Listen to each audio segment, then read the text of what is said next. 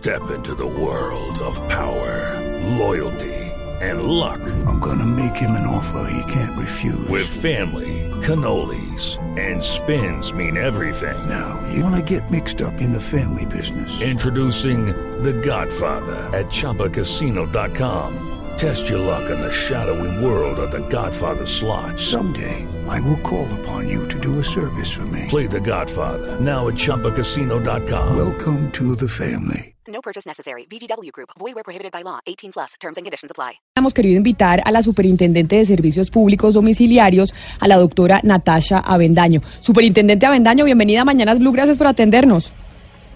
Eh, buenos días, Camila.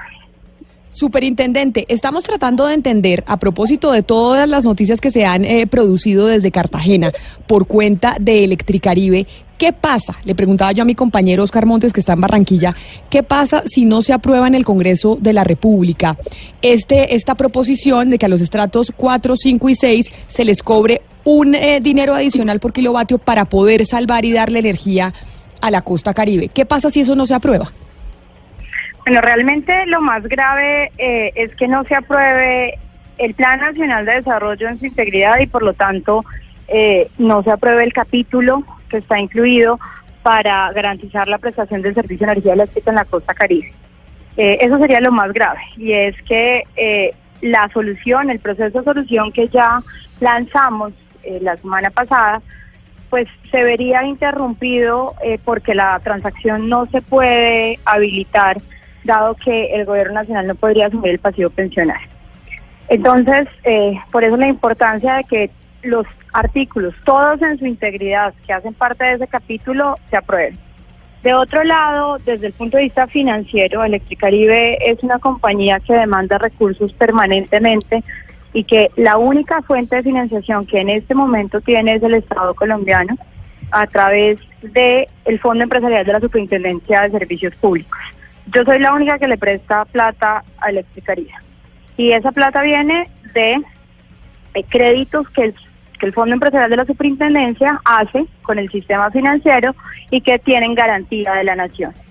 Entonces, ¿por qué es importantes los, los cuatro pesos por kilovatio? Porque pues es parte eh, de la conciencia nacional de que esto es un problema que no es regional, es un problema de la nación y que efectivamente necesita y demanda recursos permanentemente para su operación, mientras eh, terminamos exitosamente el proceso de búsqueda de un operador. Pero si entonces, eso no pasa, pues es más dificultades económicas para el Estado y más plata que el Estado con garantías de la nación, es decir, con recursos de todos los colombianos, pues va a tener que seguir poniendo eh, eléctrica. Superintendente, pero la gente, por ejemplo, en el Valle del Cauca, en Antioquia, en el sur del país dicen, ¿por qué vamos a tener que pagar esos cuatro pesos adicionales por kilovatio en un tema que fue de mera corrupción? Es decir, terminamos todos los colombianos pagando un problema de corrupción en el norte del país. ¿Qué se le dice a esa gente? Básicamente, el problema es, es, es que en este momento tenemos no solamente Electricaribe, sino otras ocho empresas intervenidas y los recursos, como bien están en el proyecto de ley de esas o en, los artículos de esas, de esa sobretasa van al fondo empresarial no solamente para Electricaribe, sino para todas las empresas intervenidas, que le prestan eh, servicios públicos a, a ciudadanos en todo el país. Entonces es tratar de fortalecer el fondo para lograr que esas empresas intervenidas, por las razones que hayan sido en su momento intervenidas, pero que todas tienen algo en común y es que no prestaban correctamente los servicios públicos, eh, puedan seguir saliendo adelante y puedan hacer parte de un esquema de solución sostenible. Obviamente el caso más grave y más complejo es, es Electricaribe, eh, pero es la necesidad de fortalecer el fondo empresarial de la superintendencia para sacar adelante las empresas intervenidas. Doctora Bendaño, uno de los puntos que se discute en este momento en el Congreso tiene que ver con el hecho de que la, nación asume el pasivo pensional y prestacional de Electricaribe. Estamos hablando exactamente de cuánta plata, doctora Bendaño. El último cálculo actuarial de la compañía eh, ascendía a algo así como 1.2 billones de pesos. Eh, y estaba pues precisamente haciéndose la actualización de ese cálculo actuarial pero pues puede estar por el orden de, de eso, de 1.2 billones de pesos. Y esto que se le y que se está, está intentando aprobar en el Plan Nacional de Desarrollo de esos cuatro pesos adicionales por kilovatio, se supone que por cuánto tiempo lo tendrían eh, que pagar los estratos 4, 5 y 6 para lograr la recuperación de Electricaribe y que no se vaya a pagar la costa como muchos anuncian. Esa es una sobretasa temporal por, por este periodo que dura el Plan Nacional de Desarrollo, o sea, hasta el 2022.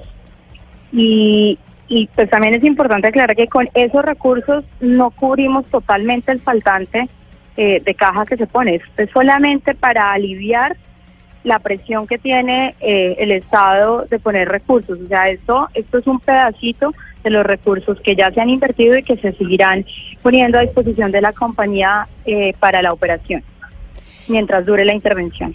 Y esta, esto que ustedes están proponiendo, ¿qué tanta acogida está teniendo en el Congreso de la República? Usted dice, lo importante es que se apruebe el Plan Nacional de Desarrollo, pero ¿qué tan, cómo están las fuerzas en el Congreso? Porque obviamente la bancada eh, Caribe, como se le conoce, pues está eh, haciendo lobby para que esto se apruebe porque es le favorece a sus departamentos.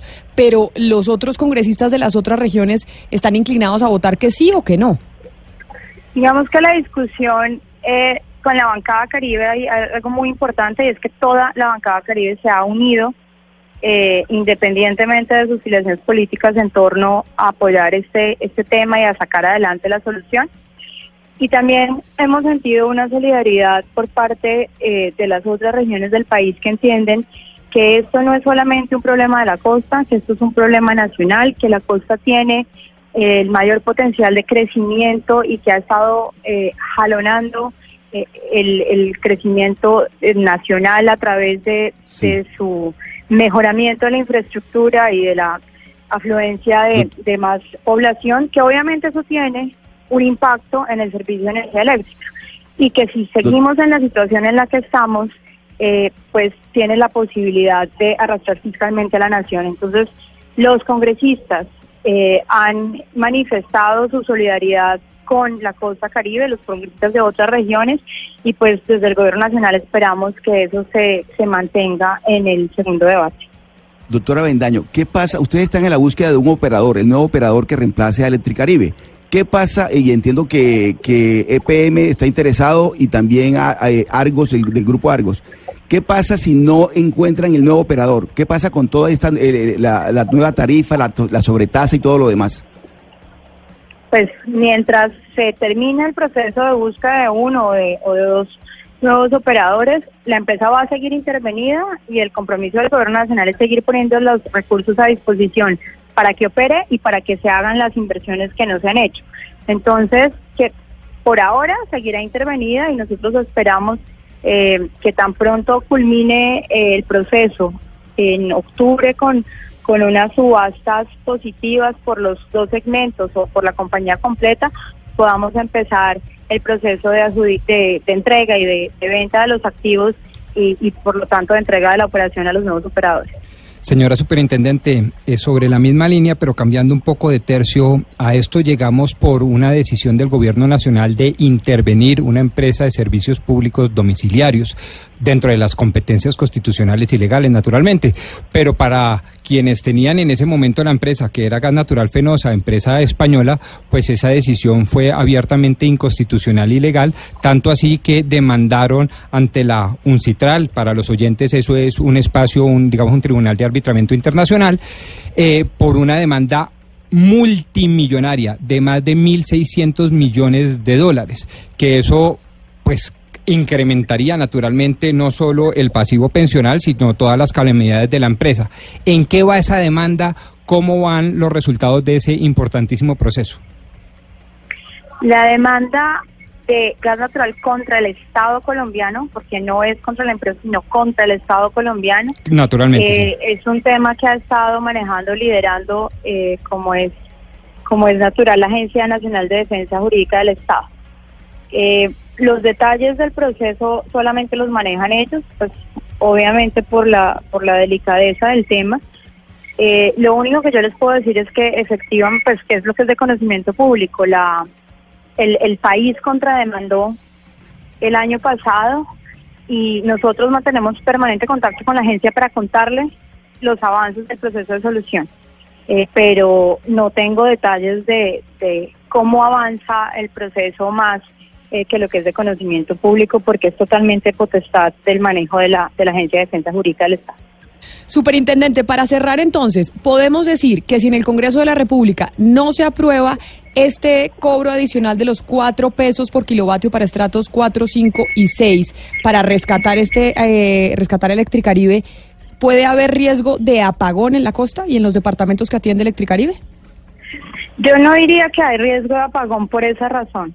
Eh, nuevamente, el Gobierno Nacional está comprometido a que mientras dure la intervención, y la intervención durará lo que tenga que durar para garantizar que conseguimos uno o unos operadores idóneos para el servicio de la costa caribe, eh, seguimos comprometidos. Lo que puede pasar de no aprobarse los artículos eh, del capítulo para garantizar la prestación del servicio en la costa es que ese proceso se alargue más porque tocará interrumpir ese proceso de búsqueda mientras logramos la habilitación legal para poder eh, asumir el pasivo pensional y pues, por lo tanto poder re- reanudar el proceso de búsqueda de los operadores. Entonces es un tema más de cuánto se va a demorar más en llegar la solución definitiva eh, si no pasamos eh, exitosamente el, este, este proceso, este trámite legislativo que no solamente tiene los capítulos de Electricaribe, sino pues que es el Plan Nacional de Desarrollo. Pues Superintendente de Servicios Públicos, Natasha Avendaño, gracias por habernos atendido y habernos dado la claridad sobre lo que está pasando con Electricaribe y lo que se está discutiendo en el Congreso sobre este punto en el Plan Nacional de Desarrollo. Feliz día. Muchas gracias, lo mismo para todos ustedes.